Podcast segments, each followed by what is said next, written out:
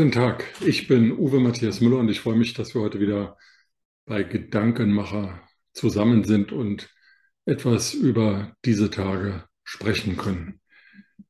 Der Fokus hat neulich einen längeren Artikel geschrieben und ihn getitelt Der schwächste Kanzler aller Zeiten. Damit meinte der Fokus Olaf Scholz und der Artikel begann mit einem Vergleich zwischen dem aktuellen Bundeskanzler Olaf Scholz, SPD, und seinem Vorvorgänger Kurt Georg Kiesinger, der damals die erste große Koalition von 1966 bis 1969 führte. Man muss sich vor Augen halten, wenn man diesen Vergleich beurteilen will, dass die CDU-CSU damals nach 14 Regierungsjahren unter Konrad Adenauer und drei Regierungsjahren unter dem Vater des Wirtschaftswunders Ludwig Erhard unter einer großen Krise litt. Die Partei war tief zerstritten. Sie hatte keine Führungsfigur mehr, so wie Konrad Adenauer es gewesen war und wie es Ludwig Erhard gerne sein wollte. Und Deutschland befand sich ebenfalls in einer Krise. Einmal in einer Wirtschaftskrise, der größten Wirtschaftskrise, die die Bundesrepublik Deutschland bis dahin erlebt hatte, der Stagflation, also Arbeitslosigkeit, Rezession und Inflation, alles zur gleichen Zeit. Innere Unruhen, die äh, sich ausbreiten, eine sogenannte 68er-Bewegung, die außerparlamentarische Opposition stellte vieles in Frage und ähm, wich auch nicht vor der Anwendung von Gewalt zurück. Sie war die Geburtsstunde der RAF, der Rote Armee-Fraktion mit ihren Gewaltexzessen. Es gab viele gesellschaftliche Themen, die eingefroren waren, die aufgebrochen werden mussten. Innere Reformen der Gesellschaft waren notwendig und nicht zuletzt war der Kalte Krieg erstarrt und mit der neuen Ostpolitik von Willy Brandt und Kurt Georg Kiesinger wurden erste Anfänge zur späteren Entspannungspolitik gemacht. Also insofern kann man durchaus nicht sagen, dass Kurt Georg Kiesinger ein schlechter, schwacher Kanzler war. Er umgab sich auch mit starken Politikern wie Karl Schiller, dem Wirtschaftsminister, Franz Josef Strauß, dem Bundesfinanzminister, Ernst Bender, einem Innenminister, der äh, viele innere Reformen auf den Weg brachte und eben Willy Brandt, der die neue Ostpolitik mit Egon Bahr zusammen konzipierte. Olaf Scholz hingegen, er umgibt sich mit Politikern, die entweder in Skandale verstrickt sind oder in der öffentlichen Wahrnehmung gar nicht existieren. Frau Lamprecht, die Blamage der Bundeswehr. Frau Geiwitz, die Bauministerin, die nicht baut. Frau Faeser, die einseitig Rechtsradikale für alles Unglück dieser Welt verantwortlich macht und vor allem anderen die Augen verschließt. Äh, Herr Lauterbach, der Ankündigungen keine Taten folgen lässt. Herr Buschmann, der ähm, zwar das Nichttragen von Masken in Regierungsfliegern für politisch unklug hält, aber nicht erklären kann, wo die rechtliche Grundlage dafür sei, dass die Flugbereitschaft der Bundeswehr gesetzeswidrig handle. Herr Lauterbach sagte übrigens, das sei ebenso, als ob äh, dass das elfte Gebot der Bibel wäre. Ähm, Herr Özdemir, der Landwirtschaftsminister, dem nichts einfällt ähm, zur Agrarwende, die notwendig wäre. Und, und, und. Es gibt viele Beispiele von Bundesministern, die ähm, mindestens mal hinterfragenswürdig agieren. Der Bundeskanzler selbst führt eine zerstrittene Ampelregierung, in der sich Robert Habeck und Christian Lindner, Wirtschaftsminister der eine, Finanzminister der andere, ständig auch vor, Kam vor laufenden Kameras streiten und anfäden. Robert Habeck erlässt eine Gasumlage, die er wenige Tage später schon wieder kassieren will, weil sie irgendwie doch nicht richtig passe. Ja, aber sie stammt aus seinem Ministerium. Also hat er einen Fehler gemacht. Ist nicht schlimm, jeder macht mal Fehler, aber zugeben, Fehler zugeben, das scheint auch Robert Habeck nur schwer über die Lippen zu kommen. Christian Lindner war angetreten im Wahlkampf äh, für finanzielle Solidität des Bundeshaushalts. Erste Maßnahme, allererste Maßnahme im neuen Amt waren mal 60 Milliarden neue Schulden, angeblich vorgetragen von der Vorgängerregierung ähm, und dann umgewidmet. Dazu kam dann noch ein Sondervermögen von 100 Milliarden für die Bundeswehr und noch ein Nachtragshaushalt. Also es gibt kaum einen Finanzminister in der bundesdeutschen Geschichte, der mehr Rekordschulden gemacht hätte als Christian Lindner. Und da darf man schon die Frage nach der finanziellen Solidität stellen. Denn von Einsparungen im Bundeshaushalt ist mir jedenfalls bisher in nennenswertem Umfang nichts bekannt geworden. Olaf Scholz führt diese Ampelregierung. Und äh, na klar, wir befinden uns in einem europäischen Krieg. Russland hat die Ukraine überfallen. Russland führt dort einen völkerrechtswidrigen Krieg, auch mit schmutzigen Mitteln. Und was fällt dem Bundeskanzler ein? Er beruft an einem Sonntag den Bundestag ein zu einer Sondersetzung. Er hält eine Zeitenwende-Rede, kündigt an, dass äh, künftig die Bundeswehr besser ausgestattet würde als das 2-Prozent-Ziel, das äh, in allen NATO-Staaten gilt. Zwei Prozent des Bruttosozialproduktes fließt in die Rüstung, nun auch endlich für Deutschland gelte. Und außerdem sollten 100 Milliarden in die notwendige Nachrüstung der Bundeswehr fließen. Übrig geblieben ist davon rein gar nichts. Erstens ähm, werden aus den 100 Milliarden die 2 Prozent gespeist. Also es gibt nicht 100 Milliarden plus 2 Prozent, Zweitens ähm, ist äh, zur Eindämmung, zur Bekämpfung der russischen Invasion ein Maßnahmenpaket, ein Sanktionspaket beschlossen worden, das ähm, nicht so richtig greift, weil äh, die Nomenklatura, die, die für Putin wichtig sind, davon nicht betroffen werden und die, die für Putin unwichtig sind, denen ist es eh wurscht, ob da Sanktionen existieren oder nicht.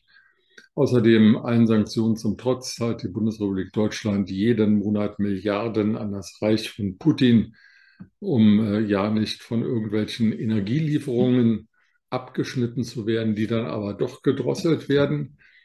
Das alles veranlasst ein Bundeskanzler, der noch im Bundestagswahlkampf 2021 vollmundig verkündete, er hätte die Situation analysiert und es gebe keine einseitige Abhängigkeit von Russland, was die Energielieferungen anbelangt.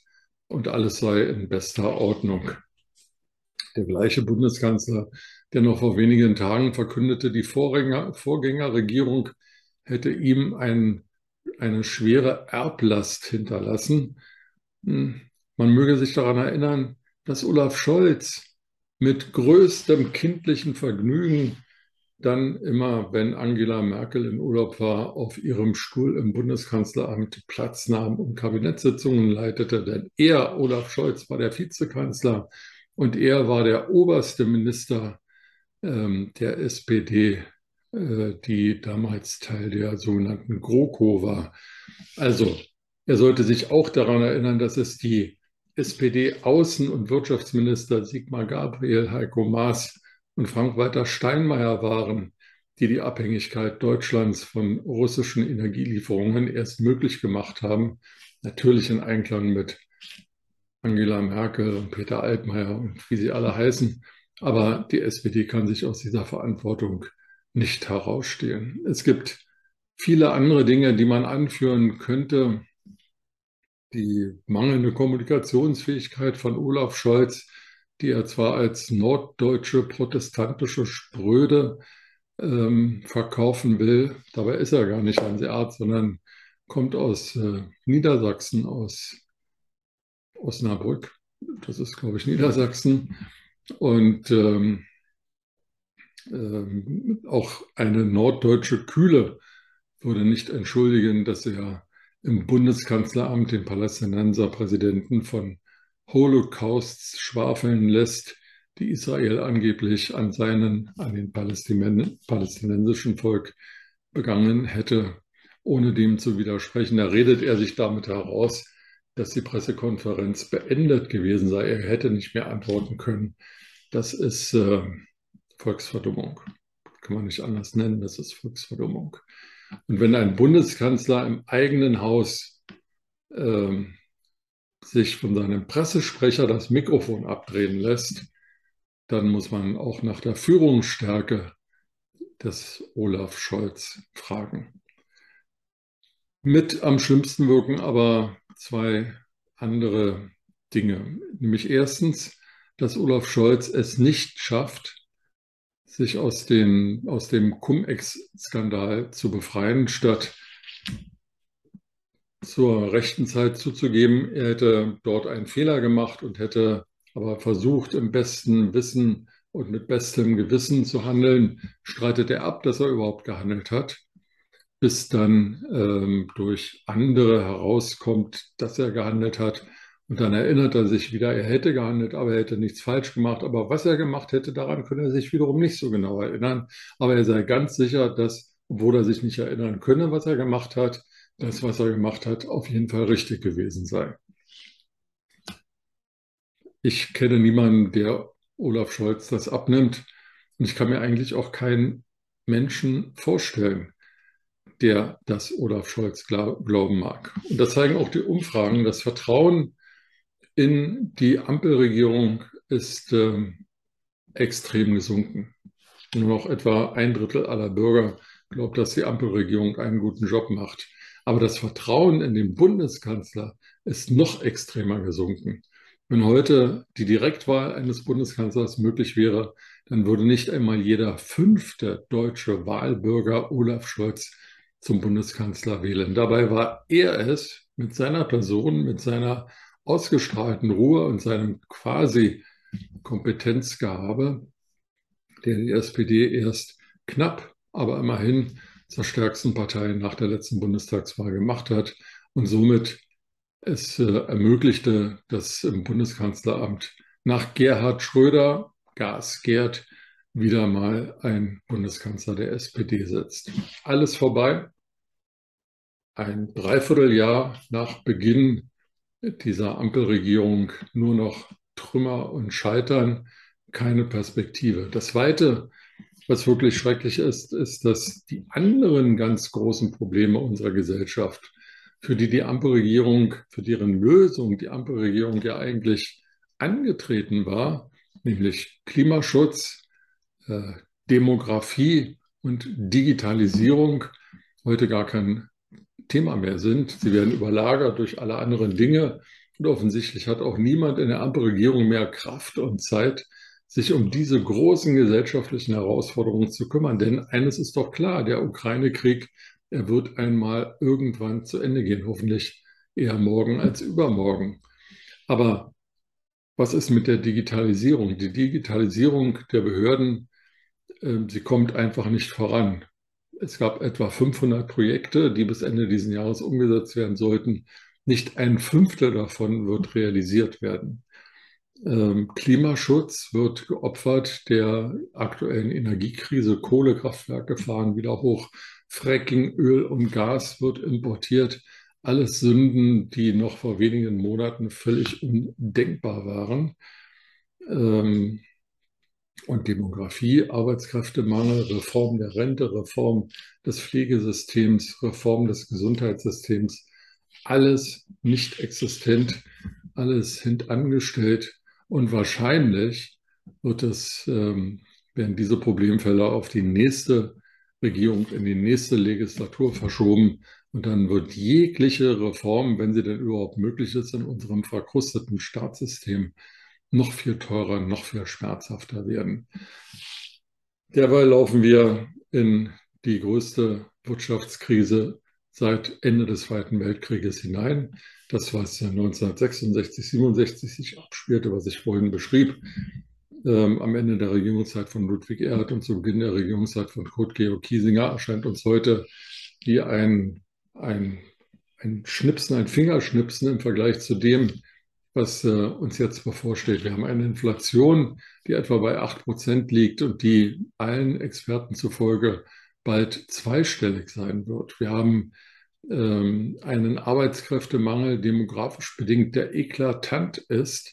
Das heißt, viele Unternehmen, die gerne produzieren würden und könnten, können nicht, weil sie nicht mehr Arbeitskraft haben. Und wir haben eine Digitalisierung, ähm, die wirklich auf einem ganz schlechten Niveau ist und wo selbst ukrainische Flüchtlinge, die zu uns kommen, sagen, ähm, dass in ihrem Land das doch so viel rückschrittlicher ist und in so vielen Dingen so wenig entwickelt ist, viel besser entwickelt sei und viel fortschrittlicher sei als die größte Wirtschaftsmacht Europas.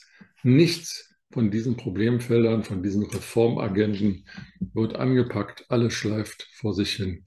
Und dazu kommt, dass Gesetze und Verordnungen, die heute erlassen sind, nicht nur morgen schon widerrufen werden, sondern mitunter schon am selben Tag von der Ampelregierung, die sie erlassen hat, wieder neu diskutiert und in Frage gestellt wird. Das kann kein Vertrauen der Bürger schaffen und äh, Vertrauen ist das, was die Bürger wirklich als einzige Währung haben und akzeptieren.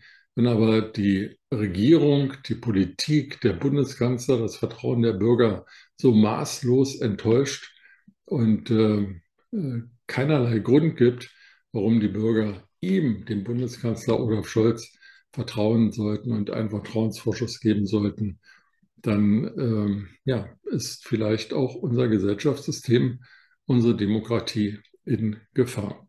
Ich hoffe, dass es nicht so weit kommt, dass entweder Olaf Scholz sich eines Besseren besinnt, wenn er das dann kann, oder dass seine Partei einen anderen Frontmann in das Bundeskanzleramt schickt. So jedenfalls, wie Olaf Scholz in den letzten acht Monaten agiert hat, kann und darf es nicht weitergehen. Das war Gedankenmacher, die aktuelle Ausgabe. Und ich freue mich sehr, wenn wir uns an dieser Stelle bald wiedersehen.